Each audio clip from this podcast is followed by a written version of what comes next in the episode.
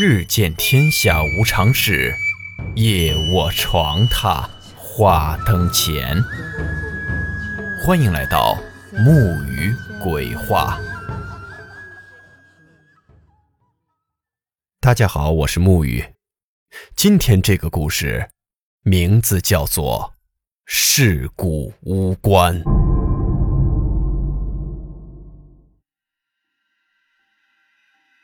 这件事情。发生在一个叫做前川村的村子里。前川村不大，紧靠着前川河，村子的名字也由此而来。小山村依着条大河，靠水吃水，多年来风调雨顺，村里人倒也有些存粮，生活也安逸富足。不过今年雨水猛了些，豆大的雨点子噼里啪啦地往地上砸，像是开了闸的水龙头。前川河水湍急，涨了大水，漫了不少农田。好在当年建村的老村长英明，选了是个高地，截断了淹村的危险。村里人也都有居安思危的意识，备着余粮，在这水患面前，倒也不至于乱了阵脚。老年人守在家里，盼着雨天放晴；胆子大的年轻人却紧抓着这个千载难逢的好机会，穿了蓑衣，结伴跑到河岸，撒了渔网。嘿，还别说，奔腾而下的水里夹着不少大货，被泥石冲砸的昏头转向的大白鲢、鲫鱼，一条一条的往渔网里钻。鱼是越抓越大，渐渐半人高的大鱼都惹不出人群的惊奇声。在那段时间里，伴随着淅沥不停的雨水的，还有家家户户飘散的鱼香。本来这一切都稀松平常，倒也没什么惊奇的。直到某个夜里，雨水戛然而止，河水放缓，漫水的农田也露出了本来面目。第二天天一放亮，就有村民去看庄稼，这一去可都是傻了眼，岸边竟整整齐齐地摆了四具乌黑的棺材，空气中弥漫着一股奇香，这可着实把他们吓了一跳。四口棺材乌黑透亮，隐隐闪着金泽，小半截陷在土里。村里人左看右看，也没看出个门道，赶紧嘱咐了手脚麻利的小伙去叫村长来。老村长还没赶来的间隙里，几个村里好挑事儿的小伙心里就蠢蠢欲动，手心痒痒，想推开棺木看个究竟。其中一个坡落户刘刚吐了口唾沫，走上前去。想在众人面前出出风头，卯足了吃奶的劲想推开，却没成想这棺盖如焊死一般纹丝不动。棺盖如有千斤重量，他憋的是满脸通红，头上青筋暴起。看着人群议论纷纷，刘刚又不想轻易放弃，可突然间手掌传来一阵钻心的疼痛，像是白蚁噬咬，手与棺木之间也冒出了一缕黑绳。夹杂着肉类腐蚀的浊气，他心里暗叫不好，立刻反应过来要收回手，可那手却像粘住了一般，细长的虫子像是沿着手心往里钻。他越来越惊恐，疼痛已经蔓延到了小臂，他实在忍不住，大声的叫嚷起来，泪水是混着汗水齐冒。其他村民才反应过来，连忙跑上去想把他推开。可谁知，除了让他叫嚷的声音更大外，毫无作用。他已经明显感觉到了异常，手臂皮肤里都能看出细长的黑虫正晃动着身形。锯开，赶快锯开！老村长挤进人群，跟从他一旁的刘长听了指令，二话没说，奔上前去就扬了手上的砍刀，从胳膊肘那里齐根剁下。刘刚胳膊顿时血流如注。他惊恐着瘫坐在地上，双腿不断地蹬着泥土，想要远离这口棺材。那被剁掉的双手正紧紧地粘在棺材上，竟从断面伸出数十条黑色的细虫，从手里钻出，又沿着手上皮肤爬回了棺木。它们吮吸着血肉，身形渐渐变大，如那水蛭一般。更恐怖的是，待那黑色虫体将断手完全覆盖。竟将骨肉吃了个干净，又恢复了乌黑的棺木。若不是一旁刘刚流着血的断臂，众人甚至不敢相信，竟被这棺木吃掉了一双手。众人这才反应过来棺材的邪门，赶紧后退，不敢再凑上前去。老村长盯了棺木半晌，缓缓地吐出了这么一个故事：钱川河的主干是大户川。八十年前，大户川村还未荒落，靠着大户川和良田，村民生活虽平淡，但也吃穿不愁。这大户川村以平地居多，单单靠着一座山。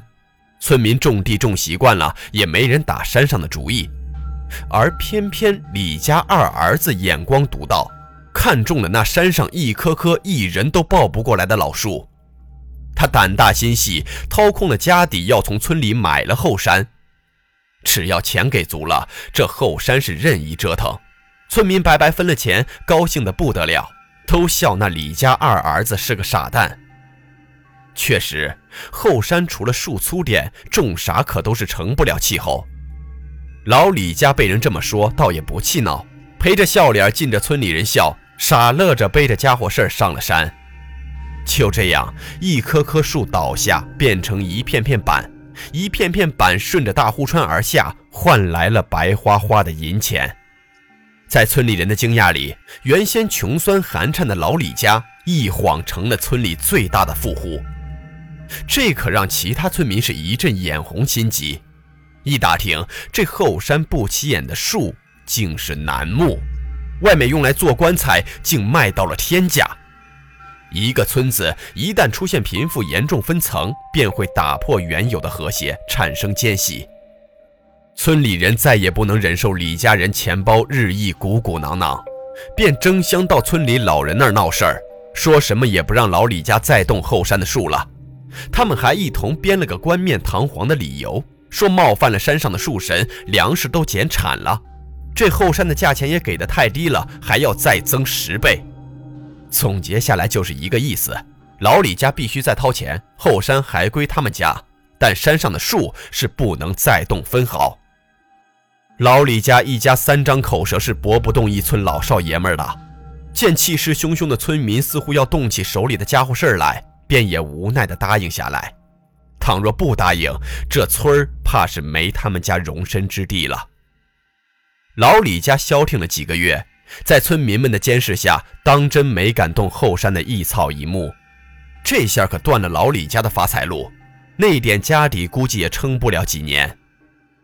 这样想着，村民们又心里平衡了，继续安逸自在地料理庄稼，粮食年年长势喜人，今年更是如此。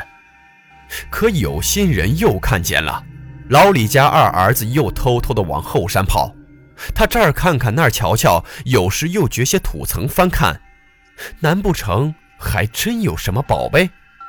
他们连夜蹲守查看，发现除了刨出些烂树根，也没什么门道。心里想着，老李家这二儿子怕是傻了，要卖烂树根呢，树根可不值那几个钱儿。就是把后山全卖遍了，也不够补上买山的钱啊！那伙人是笑着这二儿子疯了憨了，便也不再盯他，回了家捂上被子大睡不觉。没成想，几日后又有一棵一棵的树从渡口顺着水流往下运去。这哪儿来的树？难道老李家又砍后山的树了？一村人是气势汹汹地涌向了后山，却当即傻了眼。这一棵棵黑木头竟是从后山土里运出来的，准确的说，这老李家人竟在这后山开了个洞。知道真相的村里人是捶胸顿足，说起来还多亏了村里人的禁令。李家二儿子一想，不能动山上面的草木，说不定土下有什么宝贝，也真是上天垂怜，还真让他歪打正着。或许是旁边是大户川的缘故。这山下埋着的，竟是寸金难买寸木的阴沉木。都说家有乌木半方，胜过金银一箱。话里说的乌木，就是阴沉木。这可比砍树做棺材来钱快多了。而且这阴沉木大的可做棺材树雕，小的又可做佛珠挂件儿，几乎没一点不值钱的部件儿。外面是需求极高，基本一亮相就被抢购一空。而更令人啧啧称奇的是，老李家从后山挖出的阴沉木，乌黑中夹杂着缕缕金泽，更是散发着一种奇香，绵软悠长，着实神奇。价格更是普通阴沉木的几倍。老李家也真的是祖坟冒着青烟，发了大财运。村里人是气得脑门窜油，但也没有办法，规矩是他们定下的，只能干看着眼馋。几家年轻人倒是半夜想去后山偷点儿。可老李家早从外地雇了长工，连夜看守着洞口。更有人不甘心自己交不到好运，刨了自家农田，期盼着也能找出点木头。可都挖出河底沙了，也没见寻到半点东西。老李家手头是一天天的宽裕，房子也是越建越阔气。几年后，更是沿着这大户川，从南方领回个俏丽女子。女子从南方来，长得极其水灵。细皮嫩肉，腰肢柔软，一颦一笑都牵人魂魄。走起路来扭动腰肢，揪住了全村爷们儿的眼光。这一下可给村里老少重新定义了女人的含义。再跟自己家那糙妻一对比，顿时心里五味杂陈，只恨自己不是那李家人啊！女人领回家没几天，便和老李家二儿子成了亲，又不出一个月，便大了肚子。第二年春天，便诞下了一个男婴。这生了孩子的女人身形更加丰腴，连出门买个菜都免不了血气方刚的小伙在暗地里偷偷跟着瞅。后来过了几年，乌木已经空了，老李家早赚了个盆满钵满，便歇了挖掘，同村民一起重拾起农田，种起了庄稼。这几年，老李家没少给村民分钱，可村民大多当面笑嘻嘻的接了钱财，背地里却指着姓名谩骂。这一听不再挖乌木了，以后没了分红，一时竟不知是喜是悲。这开始种庄稼的第一年，还没等收成，就来了个大旱，连往日奔腾不息的大户川竟都快漏了底。村里人心里隐隐有些担忧。可想着再熬几天就收成了，也没放在心上。旱年也常有，只是今年严重了点罢了。可谁知一波未平是一波又起，竟一夜之间飞来了那满天的蝗虫，饿死鬼脱生一般，人畜庄稼皆咬。一旦上口，便紧咬着不撒口，硬扯下来竟带着大块皮肉。村民们吓得是赶紧躲在屋内，听着门外牲畜的惨叫，却不敢探出头来。等那蝗虫将能吃的吃尽，才满意的飞离了大户川村。可村子早已被咬得支离破碎，而大户川也干涸漏底，河滩鱼骨陈列。看样子，那蝗虫还是享受了一顿鱼宴才归去的。旱情持续了一年，村民家里那点存粮早已吃空。农田的土层已经不知被翻腾了几百遍，饿急了眼的村民已经近乎疯狂。老李家也觉得心中有愧，早早捐出存粮。本来村民还有些感激，可渐渐的，那人心也就变了味儿了。不知是谁起了头，村民们仔细一想，竟将这大旱罪魁祸首指向了老李一家。确实，一定是他们家。挖空了后山，惹恼山神，才惹下了这般祸事。受到怂恿的村民怒火中烧，抓了家里的铁锹榔头就去老李家闹事儿。踹开门去，起先还大声质问，但看到几个村民窜进门去开始抢掠，便也直接进了声，加入了掠夺的队伍。老李家不敢反抗，饿昏了头的村民个个猩红着双眼，为抢夺不顾情面。老李头低声下气，只得抱着双拳跪求人家：“老乡，行行好，给娃留口粮吧。”四岁的小孙子哪见过这种情形，当即吓得是哇哇大哭，拿了小木剑要打人反抗，却吵得一个壮汉一阵烦躁，一脚踹到那小娃的心窝，飞出了老远。女人赶紧爬过去护住孩子，却发现已经口角溢血，昏死过去了。老李头一看孩子被打，要跟他们拼命。晚来的一拨人本来也没找到什么好处，当即把那怒火发泄到了老李家人身上，砖头、铁锹都往他们身上招呼着，逼问他们存下的粮食和财宝放在了哪里。大儿子是个病痨，没经受住几句拷问，就只剩出的气没有进的气了。这一下子没了两个亲人，老李头也有了同归于尽的气势。可他一反抗，就被打得更凶。不知谁下手一重，竟一铁锹直接拍在了他脑门上，顿时脑颅破碎，江血四迸。老李头两眼一翻，一命呜呼了。那小媳妇儿抱着孩子只是哭，她一个柔弱女子也干不了什么。两个人的死亡没能唤醒陷入疯狂的村民，反而更助长了他们的禽兽行径。找不到粮食，他们推倒了墙，砸坏了床椅，而早已对女人垂涎已久的几个流氓，趁着混乱捂上了女人的嘴，将她拖到了暗处。这几年来，老李家存下的家底被一抢而空，可怜一辈子勤俭节约，最后竟落得个如此下场。村民们抢了钱财，满意离去，都忘了手上沾染的血腥。这高屋大瓦着实碍眼，不知是谁又扔了把火，天干地燥，大火顺势而起，将老李家的辉煌烧成了灰烬。靠着掠夺来的粮食，村民多少补充了点体力，在一个夜晚收拾了贴己家当，沿着大户川开始了迁移。旱情的这一年里，他们本想着再等等，再等等，说不定就来雨水了。可这一等就是一年，再等下去，怕是只能落得个等死的田地了。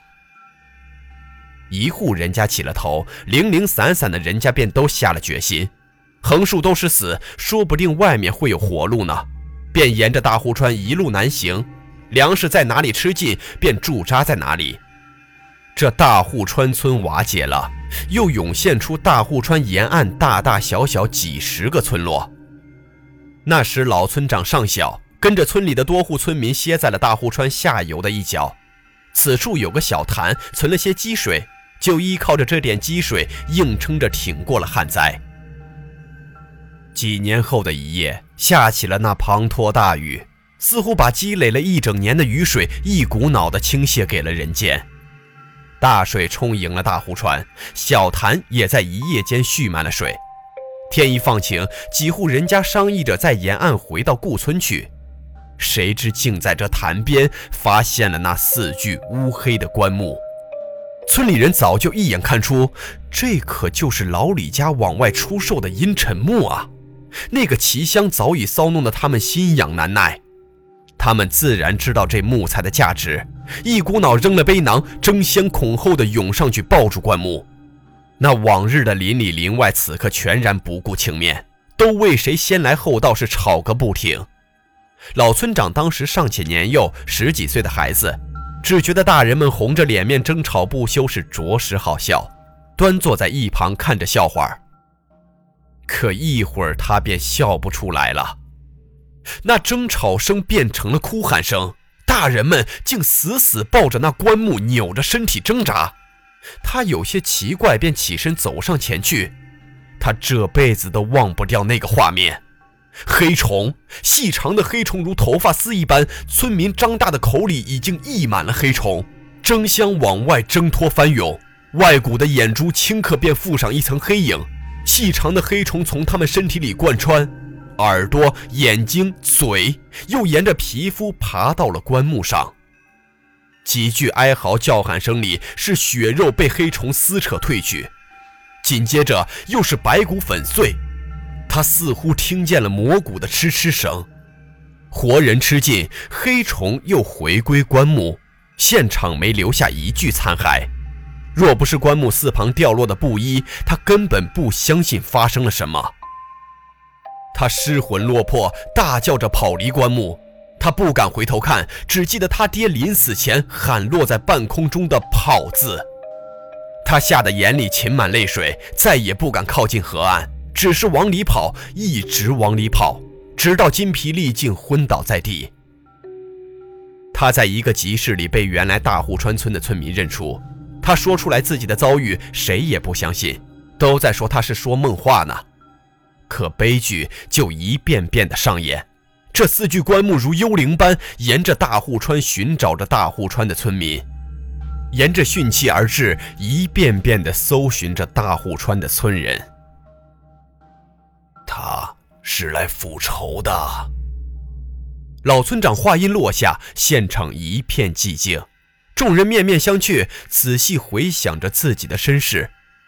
这几代村里联姻，多多少少都与大户川村有些血缘关系，便个个畏手畏脑，紧着人群往里缩。老村长，那您说可怎么办啊？终于有个人够胆打破了沉默。切记莫凑上前去，再莫动这棺材，等下次河水上涨，让它自然入水。此外，别无他法。你怕他作甚？要我说，咱就一把火。我说了，莫再动他。本就是上几辈的报应，不招惹就不会降祸到你们头上。一向和蔼的老村长此时怒目圆睁，大声斥责着。一看村长发火，众人也立马噤了声，忙收拾了农具归家去了。刘刚哭哭啼啼看着那断肢，着实心痛，可也没有办法，比起丢命。丢一双手总归好过些。可第二天，刘刚就死在了自家床上了。他老婆今早催他起床，只见他侧身躺着，脸撇向一边。他嗔怪着使劲推他，可力气一晃，他竟然身形变瘪，如泄气的皮球一般。他慌忙掀开被子一看，哪儿还有人？只剩下空落落的一身衣服撑着个人形。他一阵惊恐，吓得大叫，竟吐出了半条黑虫。他突然觉得眼睛好痒，痒得他想要抠掉眼珠，跑到镜子旁一看，眼白竟布满了黑虫，正涌动着。整个村子都沦陷了，连老村长的曾孙女都不例外。村里人被黑虫侵蚀折磨的已经疯癫，他们用刀子划破皮肤，妄图扯出黑虫。谁知一根连一根，竟如头发一般长个不停。可没人注意到，老村长竟完好无损。自己最心疼的小曾孙女已经抠瞎了一双眼，嘴里还一直喊着：“祖爷爷，我好疼啊，有虫虫咬。”他再也忍不了了，提了砍刀去了岸边。他其实已经猜出来大概。为什么这么多年棺材就像鬼影一样跟着他？他以为他不碰不动贪财的邪念就能躲过这报复，但他错了，这棺木就是奔他而来的。他走到了一具黑棺前，跪了下去。他其实什么都知道，他便不再解释什么，用砍刀抹了脖子。鲜血一洒上棺木，那黑虫便争先恐后的爬出，附上了老村长的身体，却愈合上了他脖子上的刀口。他惊恐地瞪大了眼睛，似乎整具棺木的黑虫都觉醒了过来。老村长的血被止住了，自然没那么快死去。他活活经受着万重的噬药，剧痛给了他巨大的清醒。他的脑壳从未像此刻一般清明。他看到了真相。蒙蔽在他层层编织谎言下的真相，他突然想起，是他偷偷跟着李家二儿子走去了后山，看着他进洞后用父亲炸鱼的雷管炸塌了洞口，是他在村里人怨愤声四起时提了一口，都怪那老李家，是他在众人都离去后扯下了李家小孙子身上的玉观音，那小孙子当时似乎还有气，手拽着他的衣襟。他冷笑着搬起了一块石头，又放了一把火。没人会想到七岁的孩子会出奇的恶。还有他不知道的真相：当年老李头眼看村里人难以撑过这个旱年，嘱咐二儿子去后山的山洞去寻些早些年存下的几袋粮食，本来是以防止挖乌木时洞穴坍塌备下的救命粮。后来，随着乌木的弃挖，也逐渐忘却了。直到灾年才想起，只是不知这粮食腐烂没有，便嘱托二儿子不要向村里声张，先独自去看一看。就在这一天，二儿子惊喜地发现，这存乌木的山洞密封性极好，竟完好无损地储存着当年留下的粮食。他开心地背着一袋往回赶，准备叫村里人来运，每人少吃些，再撑一两个月不成问题。可谁知洞口却突然坍塌了，他被活活埋在了地下。幸好有些存粮，不至于饿死。他紧赶慢赶，在洞中困了半个月，才挖出通道。等他焦急地背着粮食往回赶，老李家已是一片废墟。他想找人问问缘由，可整个村子已经人去屋空了。在灰烬里，他扒拉出几具残骸，其中一具小小的尸骨，头骨被压在大石下，已经破碎的不成样子。更是在自家干涸的水井里看到了已经衣衫破损、无法遮体的媳妇儿，他手里还紧紧攥着一把刀，脖子上的血迹已经黑浊了。在一片废墟灰烬里，他慢慢拼凑出了真相。他已然疯了，哭喊谩骂着穿梭在村子里，收集了所有能找到的头发。苗寨女子善用蛊。当年媳妇儿的陪嫁就是一盒虫卵，他碍着脸面不得不收下。后来采木时一掏布衫内兜才记起，他本就瞧不上这些小虫，便随意扔到了山洞角落。如今他刨烂了手指才从山洞里找到。他想起当年老岳母嘱咐他收好以备不时之需，没想到竟一语成谶。他吃着最后的粮食，搬出了藏起来的两根乌木，硬撑着最后的意志，打磨成了四口棺材，小心翼翼地将家人的尸骨安置好。那虫卵在乌木上大量繁殖，他用收集的和自己的头发喂养起来的黑虫尖细如针，对头发所属人类的骨肉极其渴望。他推了棺木到大呼川河岸，用自己的血肉身躯做了最后的检验，既是对黑虫的嘱托，又是先父的答谢。那前川村随着老村长的消失恢复了原状，岸边的四具棺木一夜消失，不知又将奔赴何处。好了，故事结束了。我们说句题外话，之前给大家提到的我那位做鞋服的朋友，双十一呢给了大家很多的优惠，有折扣、代金券、抵用券，还有一些小礼品相送，更会不定时推出买一送一的特定款式。如果有喜欢一些名牌的鞋子、服装的，可以添加我这位朋友的微信，添加时报沐雨的名字，还有很大的优惠哦。他的微信号是幺三七七幺幺零三九七七。联系方式我会写在今天故事的作品简介。